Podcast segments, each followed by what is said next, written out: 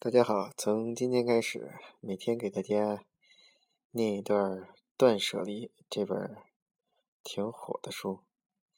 嗯，我现在看的是一本它的心灵片，也就是进阶版。好了，我们今天开始第一章。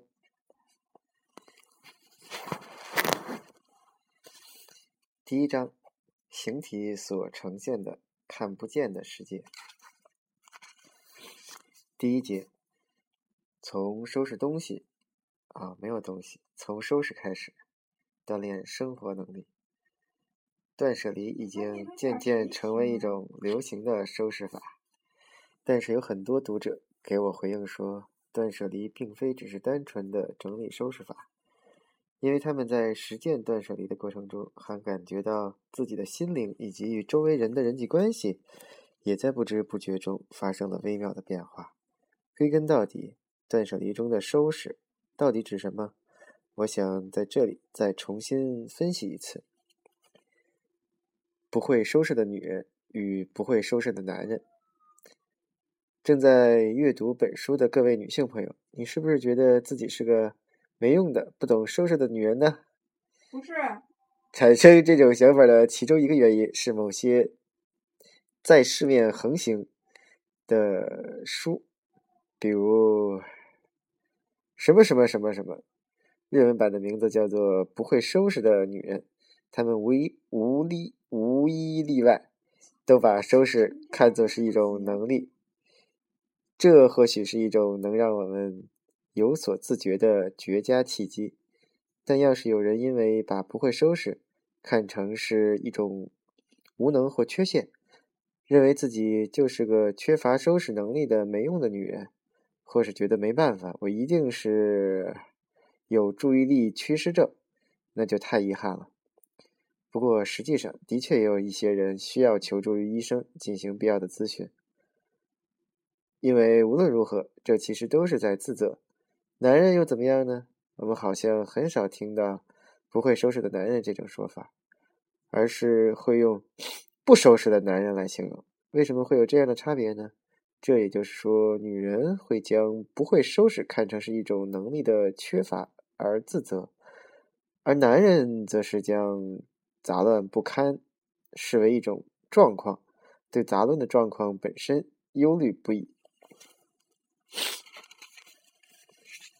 这就显示出一种根深蒂固的成见：说穿了，收拾只不过是家务事，是女人的事。既然是家务事，那么会做就是理所应当的喽。这种观念长久以来一直紧紧束缚着女人，所以女人才会自责，所以才会引致这样的恶性循环。至于男人，他们则把杂乱视为状况。从某种意义上来说，这或许是出于上述的观念。男人从心底就认为收拾是女人的工作，所以绝对不会因为家庭环境杂乱不堪而责怪自己。如果你正好是一位认为自己是没有什么玩意儿这书写的，先不录了啊。Hello，Hello，好了，那个刚才停了一下，我现在又回来了，不那样读了，我每一段看完给大家总结吧。然后先说第一段第一段就是说这个，嗯，对于家务，对于收拾东西这件事儿，嗯，女人和男人很不一样。女人这个社会上往往认为收拾家务这是女人的事儿嘛。其实，这个女人不要带有负面情绪，不要觉得这个家没收拾好，需要自责。嗯，虽然说这个断舍离中明确的将收拾定义为筛选必要物品的工作，它其实与简单的整理啊或者打扫是不同的。减少物品等于舍的行为，这是最关键的。就是你你物品不减少，你也别指望打扫干净啊，这是很重要的。所以呢，就是你要把空间里物品的总量先减减少到能够让住在里面的我们自己觉得舒服。嗯，要重新去梳理这些物品与我们自己的关系，取回那些被物品夺走的空间和能量，这个是非常非常关键的。对，这是对女人说的嘛。然后对男人来说，很重要的就是，大部分男人是这个。断舍离三种扔不掉东西的人当中的叫执着过去型，也就是说，那个他们的个性是有点像收藏家了，嗯，会把刚刚出刚出社会到退休时候领带都放进衣柜里头，觉着这些都特别有意义，然后会收藏各种文学集啊之类的，所以这个时候得先看看，就是。确实是当事人喜欢这物品本身，还是仅仅喜欢收集这样一个行为？嗯，这个指出了男性朋友们经常出现的一个情况啊。这时候呢，对于这个妻子应该怎么做呢？你你很千万别去说把这些都扔了都没用。你要说，哎，你的品味这么棒，所以才需要精挑细选呀，不能什么都收藏啊，是吧？这是很好的解决问题的一种方式。嗯，他这个第一小段讲的就是这意思。我再看看第二小段啊，一会儿给大家讲。第二小段的标题叫“身体、感情、思考，重新审视家务事儿”。嗯，他先抛出一观点，就是洗衣服啊、做饭呀、扫除啊，包括这里头主要提的收拾，这些都叫家务事儿，但是其实他们挺不一样的。比如说洗衣服。啊，扫地啊，擦地啊，这种扫除工作，它其实只是身体的工作。做饭呢，它有情感的关怀，是一种需要用心去服侍、真心款待对方的工作。收拾工作，收拾这样的工作，其实是一种思考。收拾是一种对物品进行取舍、选择的工作。要是不经过大脑的思考的话，就无法准确的判断。所以呢，他就说，对于收拾这件事来说的话，是别人不能代替你去完成的。比如说，你可以请小时工帮你去打扫东西啊，打扫家，呃，打扫家。但是，就是收拾这件事儿，或者说主要是扔东西这样一件事儿，它很难你交钱让别人去完成，需要物主本人的思考，因为只有物主知道这这东西本身有什么故事。所以，收拾是一连串的选择，是验证生活能力的工作，难度反正不低于其他的社会工作。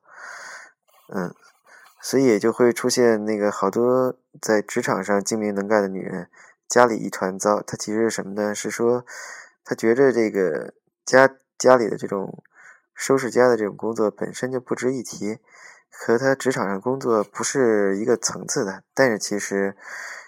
这个收拾收拾家的这个工作是特别特别有难度的，与其他的社会工作应该一视同仁。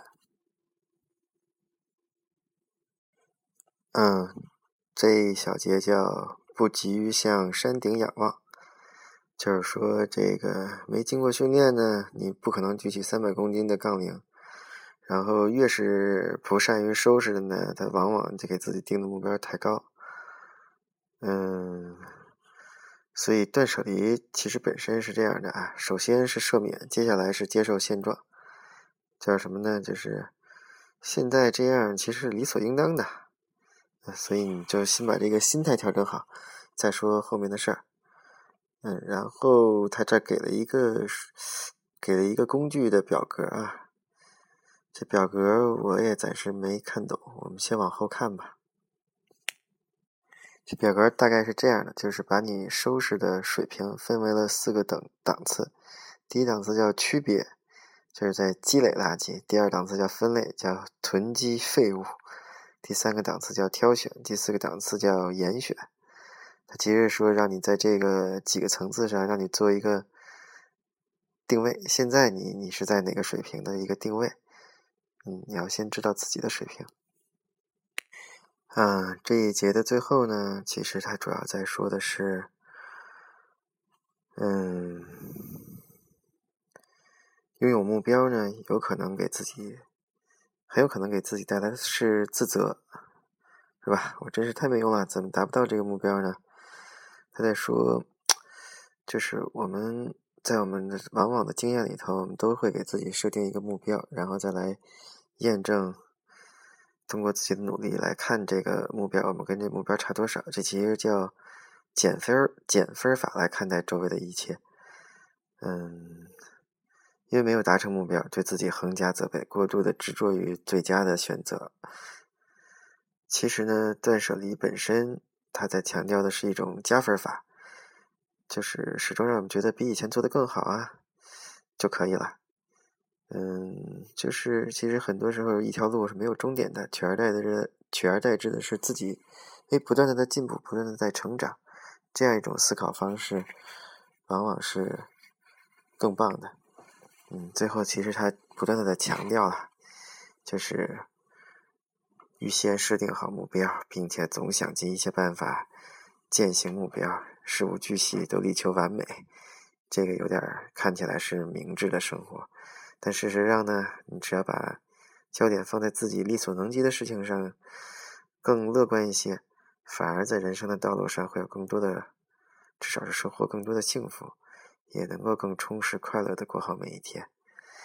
这个呢，我看了这这几段呢，理解是这个断舍离很重要的一个一个他的观点吧。好吧，今天我们就先读到这儿，时间不早了，困了。